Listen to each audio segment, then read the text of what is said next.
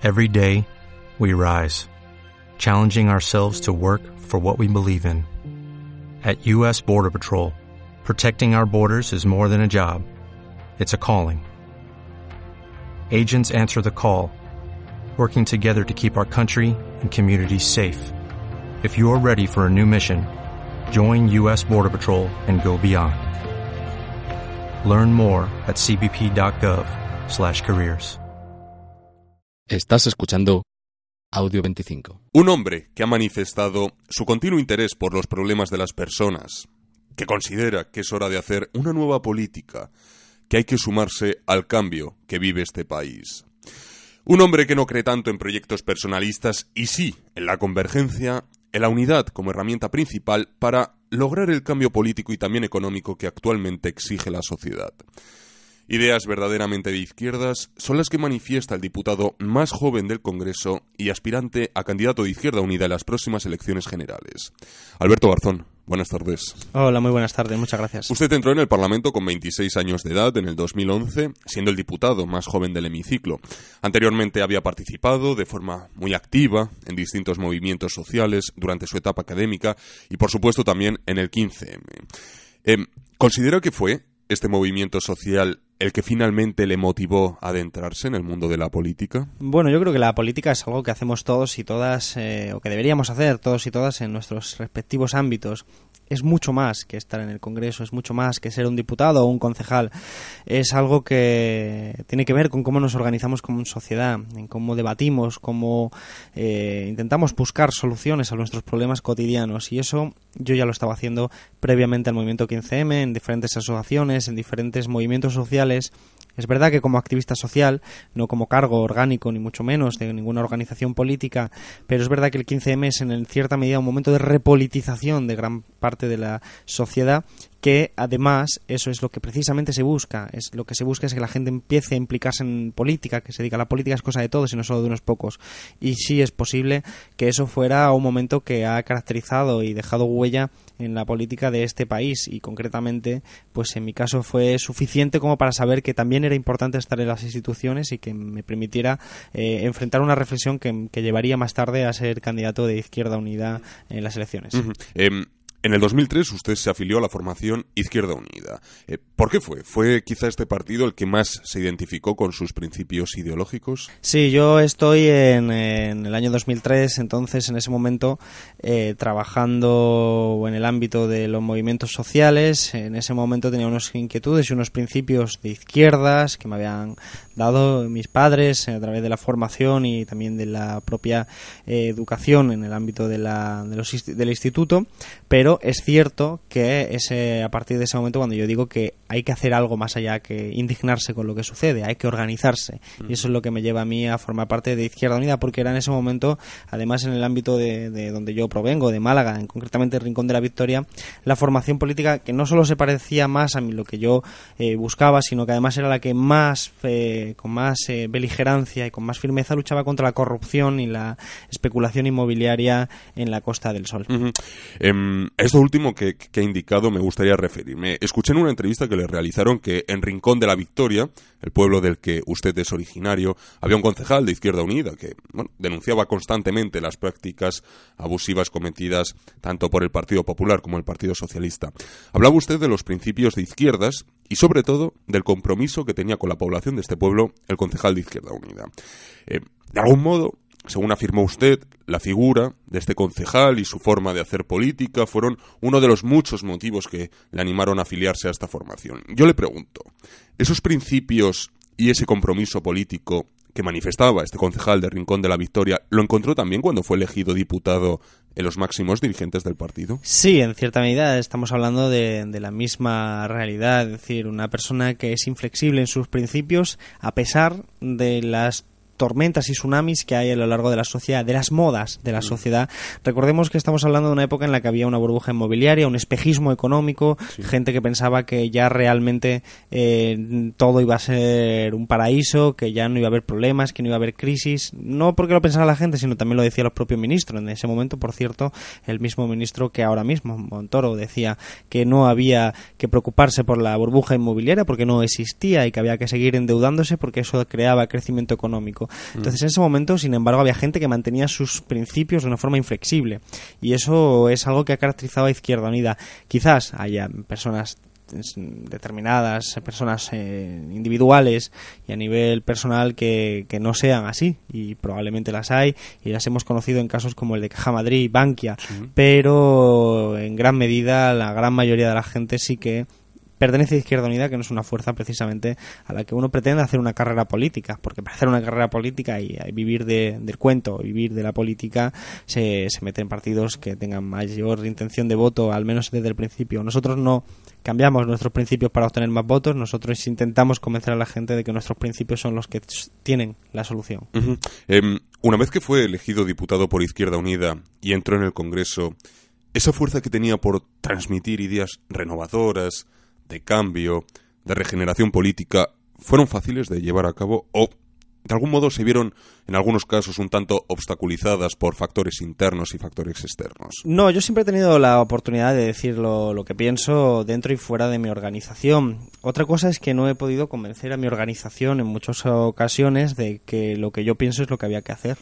No le he podido convencer de hacer un proceso de regeneración democrática interna, de aplicar determinadas... Mm, fórmulas, eh, digamos, de democracia interna o también de participación política o incluso de ambición política, de discurso, de estrategias es verdad, pero bueno, es una organización colectiva en donde todo se decide entre todos y todas y no siempre tienes la capacidad de convencerlos. Pero nunca me he sentido obstaculizado para decir lo que pienso ni dentro ni fuera de la organización. Es decir, no ha habido un momento en el que alguien de la organización me haya llamado la atención por decir eh, precisamente mis autocríticas a la organización en medios de comunicación. Siempre he sido, en ese sentido, una persona bastante outsider que he podido criticar desde fuera porque vengo desde fuera y nunca nadie me ha llamado la atención, ni mucho menos. Me han invitado a debates para seguir debatiendo esta cuestión, pero nunca ha habido ningún toque de atención. Pero aunque usted no tuviera ningún problema de manifestar sus ideas dentro de la organización, dentro de Izquierda Unida, sí que de algún modo resultó bastante difícil llevar a la práctica todas aquellas ideas, todos aquellos principios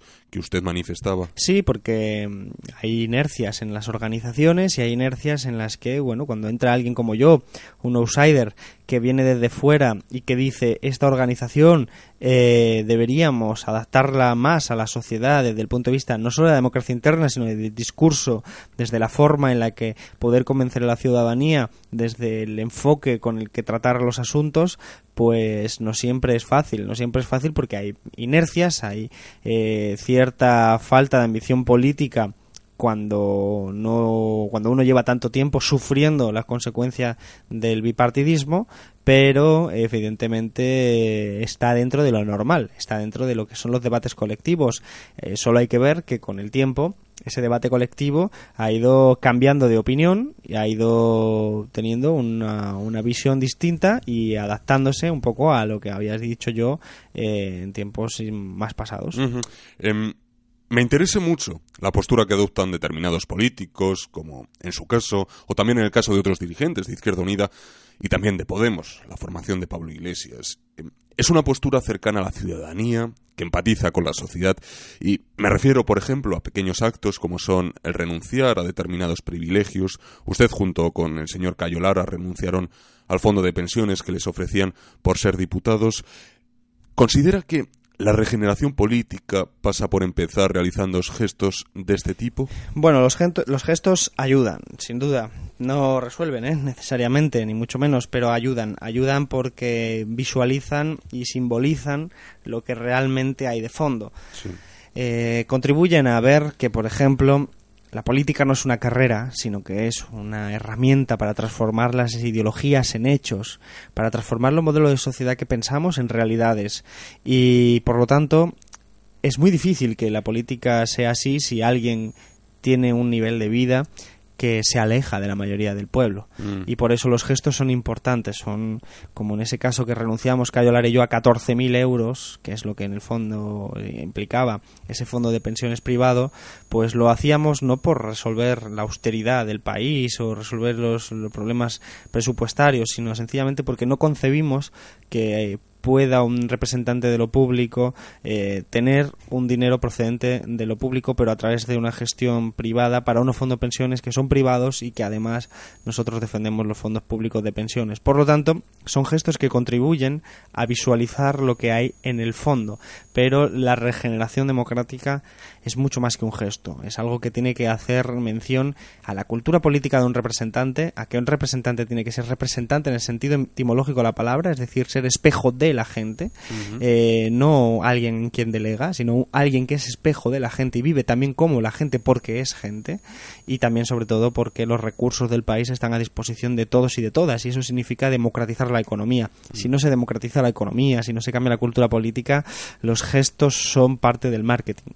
Em, ahora iremos más a fondo eh, para hablar sobre esto a lo que se ha referido, de la democratización de la economía. Antes me gustaría que me dijera qué más privilegios considera usted que deberían suprimirse. Privilegios que actualmente disfrutan muchos políticos? Pues yo creo que estamos ante una circunstancia en la que hay que clarificar muy bien qué son los privilegios y qué no son los privilegios. En muchos casos se trata de conquistas sociales, es decir, cuando vemos que Cospedal utiliza las excusas de los privilegios para recortarle los sueldos a los diputados, nos retrotrae a una vieja discusión de la antigua Grecia donde eh, líderes como Efialtes o Pericles introdujeron por primera vez el salario público con objeto de que los pobres pudieran dedicarse a la política y así de esa forma la política no quedara puramente en manos de los eh, ricos, de los aristócratas.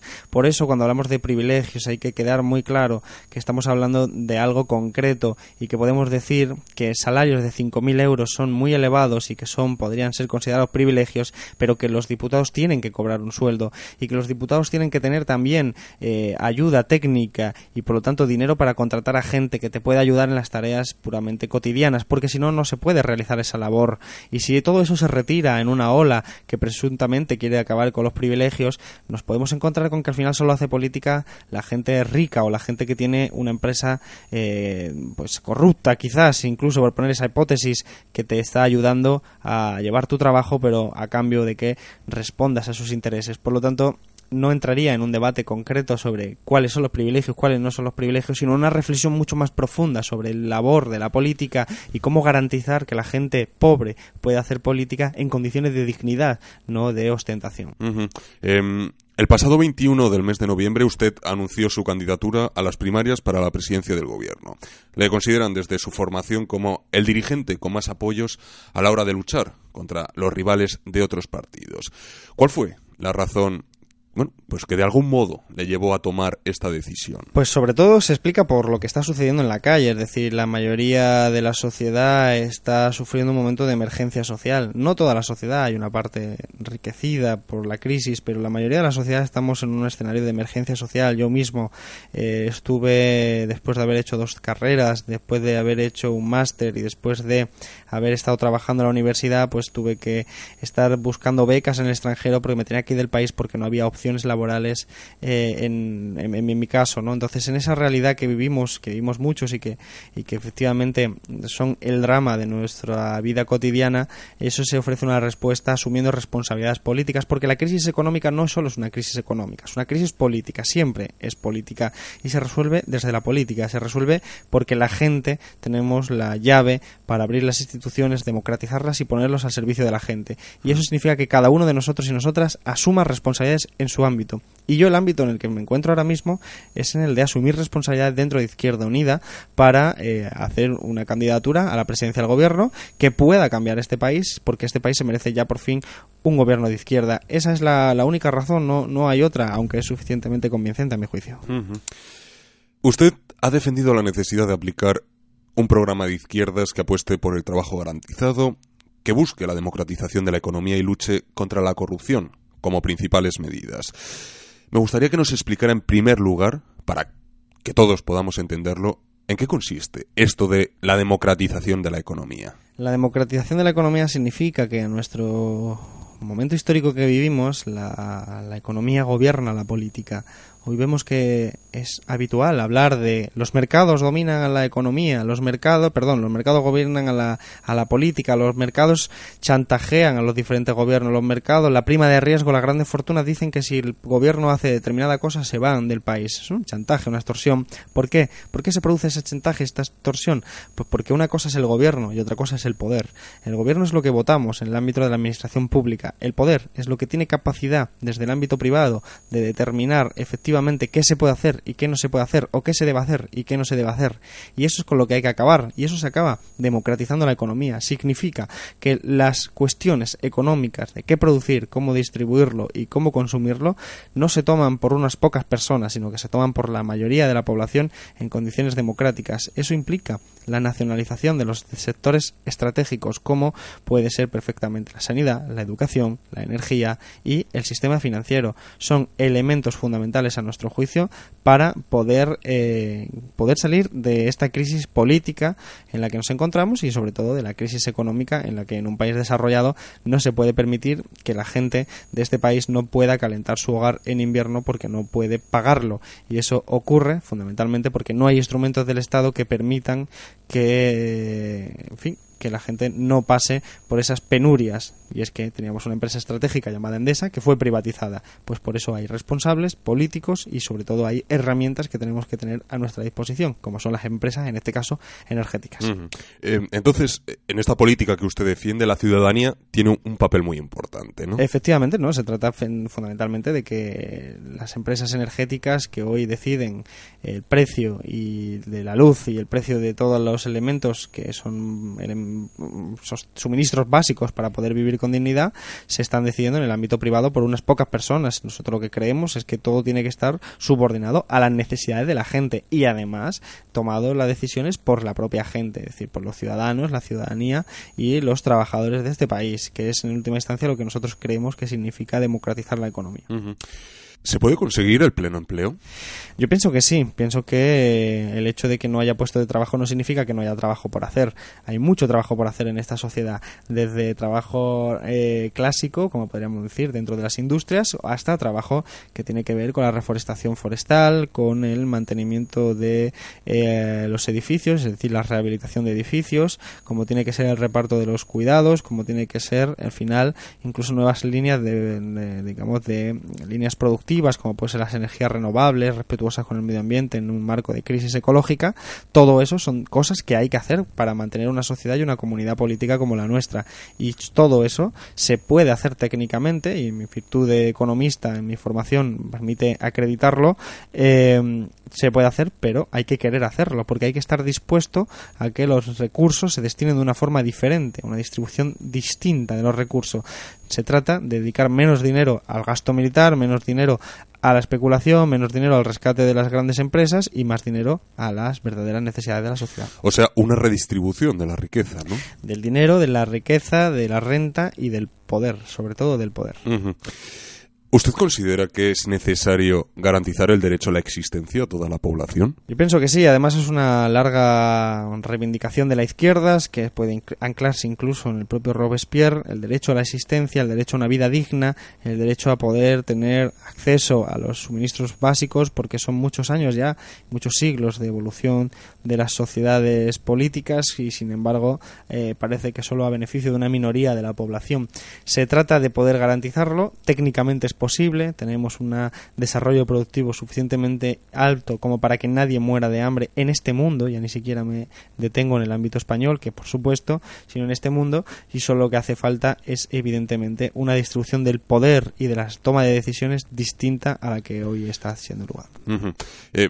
Yo, bueno, le preguntaba esto de si consideraba que había que garantizar el derecho a la existencia a toda la población porque quería saber si usted es partidario de aplicar una renta básica y no me refiero a rentas garantizadas, rentas de inserción o subsidios de otro tipo, me refiero a una renta básica universal que cubra las necesidades mínimas de la población pues con el propósito de reducir la desigualdad del país y otorgar mayores derechos a la ciudadanía. ¿Usted es partidario de aplicar una renta básica Creo que la renta básica universal tiene muchos problemas. Tiene una filosofía política muy interesante, que es la republicana, en el sentido de que la libertad positiva es lo más importante, que la gente pueda desarrollar su vida en dignidad, yo lo comparto, pero creo que hay alternativas que pueden complementarse a la renta básica y que son de más inmediata aplicación, como es, por ejemplo, el trabajo garantizado. El trabajo garantizado nos está hablando de que el trabajo, en última instancia, es una fórmula de inserción social. No es darle dinero a cualquier familia o cualquier persona, sino darle un trabajo a cambio de un dinero y un trabajo necesario para el sostén de la comunidad política. Y eso es verdaderamente lo que yo creo que es más relevante. Aquellas personas que no puedan trabajar evidentemente tienen que recibir una remuneración por parte de la comunidad política, del Estado, pero todos aquellos que puedan trabajar, hay que reconocer que todavía hay mucho trabajo por hacer en esta sociedad y que nunca dejará de existir esa necesidad de trabajar y que además es una fórmula, como decía, de inserción social. Por eso soy más partidario del trabajo garantizado que tenemos teorizado y que tenemos además cuantificado, en tanto que eh, por 9.400 millones de euros podríamos sacar a un millón de personas directamente del desempleo en solo un año y que evidentemente eso es, eh, a mi juicio, más importante y más prioritario que eh, una renta básica universal. Pero lo considero así porque cree que no es posible financiar una renta básica de estas características? No, creo que, que tiene determinados problemas técnicos que son difíciles de gestionar, como puede ser pues el, elemento de la inflación, el elemento de la no discriminación en el sentido abstracto de la renta básica universal, como puede ser, por ejemplo, pues la, la no discriminación entre los ricos y los pobres. Pero sí creo que se pueda financiar. Es verdad que habría que diseñar, ah, que al final ahí está donde está todo, eh, todos los detalles. Habría que eh, entrar en el diseño concreto, pero si es posible financiar el trabajo garantizado, si es posible financiar la renta básica, solo que hace falta querer hacerlo, pero también tienes que financiar sabiendo qué estás financiando, si estás financiando que todo el mundo pueda recibir dinero sin trabajar o si estás financiando que la gente que pueda trabajar tenga que trabajar para sostener la comunidad política. o, sea que usted por encima de todo defiende el trabajo garantizado, ¿no? Efectivamente. Em, a lo largo de este 2014 hemos podido comprobar como una formación que recogió buena parte de la esencia política de aquel 15M ha conseguido en la actualidad un respaldo social importante, según indican, según reflejan las últimas encuestas. Eh, me refiero a Podemos. Usted siempre se mostró partidario de unir fuerzas, de realizar una convergencia entre ambas formaciones, de conseguir, en definitiva, una unión de izquierdas. Eh, sin embargo, los dirigentes de Podemos ya han transmitido pues su intención de presentarse solos a los comicios del próximo año.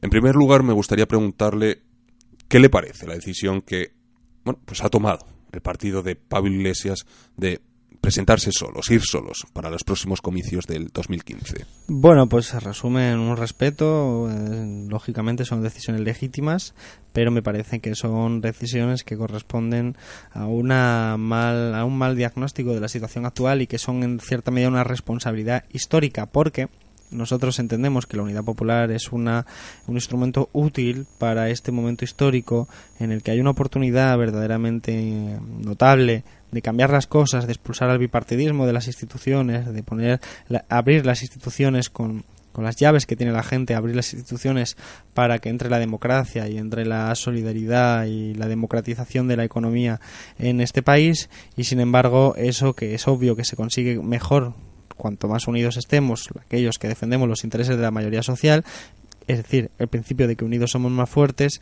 ellos han considerado, por las razones que fuera, que es prescindible la unidad popular. Bueno, es legítimo también y ellos tendrán que ser los que le expliquen a la ciudadanía, a la misma ciudadanía que me para a mí por la calle para decirme tenéis que uniros, pues que le explique a la ciudadanía que ellos consideran que es prescindible la unidad popular. Es una pregunta ya que le corresponde a ellos. Desde luego nosotros continuaremos nuestra hoja de ruta, que es una hoja de ruta basada en los principios, principios que siempre hemos defendido y que, que, insisten en que unidos somos más fuertes para cambiar las cosas. Eh, esta convergencia, esta unión de izquierdas que usted siempre ha manifestado y que sería necesario realizar con la formación, en este caso con la formación de Pablo Iglesias, con Podemos, eh, se debe a la sangría de votos que está perdiendo Izquierda Unida, tal y como reflejan las últimas encuestas, o se debe a una cuestión de principios ideológicos. Se debe a principios ideológicos. De hecho, nosotros nos llamamos Izquierda Unida. Y como nos llamamos Izquierda Unida, entendemos que la izquierda tiene que estar eh, unida y que las fuerzas de la, de la mayoría social tienen que estar también unidas, en tanto que es el mejor recurso para garantizar los derechos consolidados de la mayoría de la población.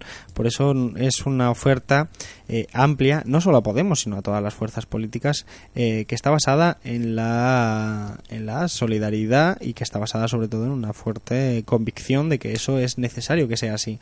No hay oportunismo político, pero en cualquier caso, volvemos a la pregunta anterior, nosotros lo vamos a mantener independientemente de que eh, Podemos quiera o no quiera acceder.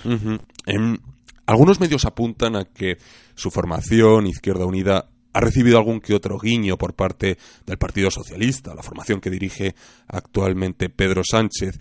¿Usted ve una posible convergencia, una posible unión entre el Partido Socialista e Izquierda Unida? En este momento no lo veo. La convergencia siempre se realiza en torno a un programa, en torno a un marco programático, a unos principios, unas propuestas concretas, realistas, que se puedan llevar a cabo y no veo que el Partido Socialista pueda compartir las mismas propuestas que nosotros, cuando es un Partido Socialista carente de credibilidad que está dando vaivenes continuos en torno a su programa electoral, reconociendo errores en algunos casos, en otros no, y, en este momento mm, yo no lo veo personalmente. Ojalá me equivoque y ojalá el Partido Socialista esté dispuesto a hacer un programa de izquierdas por primera vez. Eh, volviendo a la formación de Pablo Iglesias, a Podemos, ¿Qué le parece el programa económico que presentaron y que fue elaborado por los profesores Vicente Navarro y Juan Torres. Bueno, hay muchos elementos que son reivindicaciones históricas de Izquierda Unida y esos me parecen bien, evidentemente, pero también me parece que hay una moderación en el lenguaje, en el discurso, para intentar ocupar el espacio de la socialdemocracia clásica, que es el que el Partido Socialista habría abandonado. Y yo creo que en este momento este país no le, no le viene, no, no necesita de políticas socialdemócratas, necesita de políticas nuevas. Y políticas nuevas implican hablar de democracia democratizar la economía, implica hablar de participación económica en las empresas, implica hablar de muchas cosas que el programa económico de Podemos no, no trae, no trae y como no lo trae, pues evidentemente no, no podemos compartir eh, la totalidad de ese programa, pero sí creo que podría haber un entendimiento en torno a algunos de los elementos que sí que aparecen y que son reivindicaciones históricas de Izquierda Unida. Em, usted, pese a haber recibido un no de primeras, ¿Seguirá planteando esta misma propuesta de cara a un futuro relativamente cercano? Nosotros siempre lo planteamos porque es una cuestión de convicción, por lo tanto no lo hacemos en términos tacticistas, lo hacemos porque es lo que creemos, la convergencia, la construcción de la unidad popular. Y eso es lo que a nuestro juicio caracteriza a Izquierda Unida y por lo tanto, pues independientemente de los resultados, siempre, siempre seremos partidarios de la unidad popular porque creemos que lo importante es que se resuelvan los problemas de la gente y creemos que esto es una fórmula de conseguirlo con mayor éxito. Si tuviera que emplear una única palabra, un único término que describiera el proyecto político que pretende, que quiere llevar a cabo desde su formación, ¿cuál utilizaría? Un único término. No, bueno, le dejo que utilice una frase corta si quiere. Creo que eh, república sería un concepto eh, que expresa en su tradición política todo lo que nosotros queremos hacer. Es decir, democratizar la economía y democratizar la política. Que la política no es cosa de unos cuantos, que la política es cosa de todos, es participación política.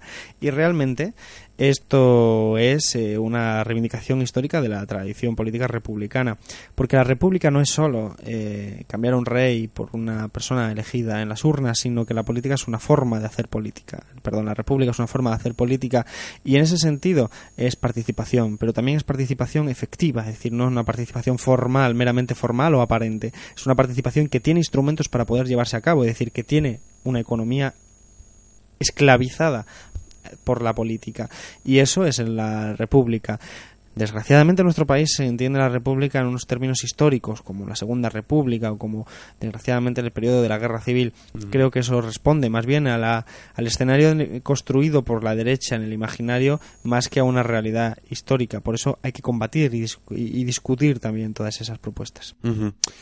Alberto Garzón, le agradecemos enormemente que nos haya atendido en Audio 25 y le deseamos la mejor de las suertes de cara a todos los proyectos del próximo año. Muchísimas gracias a vosotros. Gracias a usted.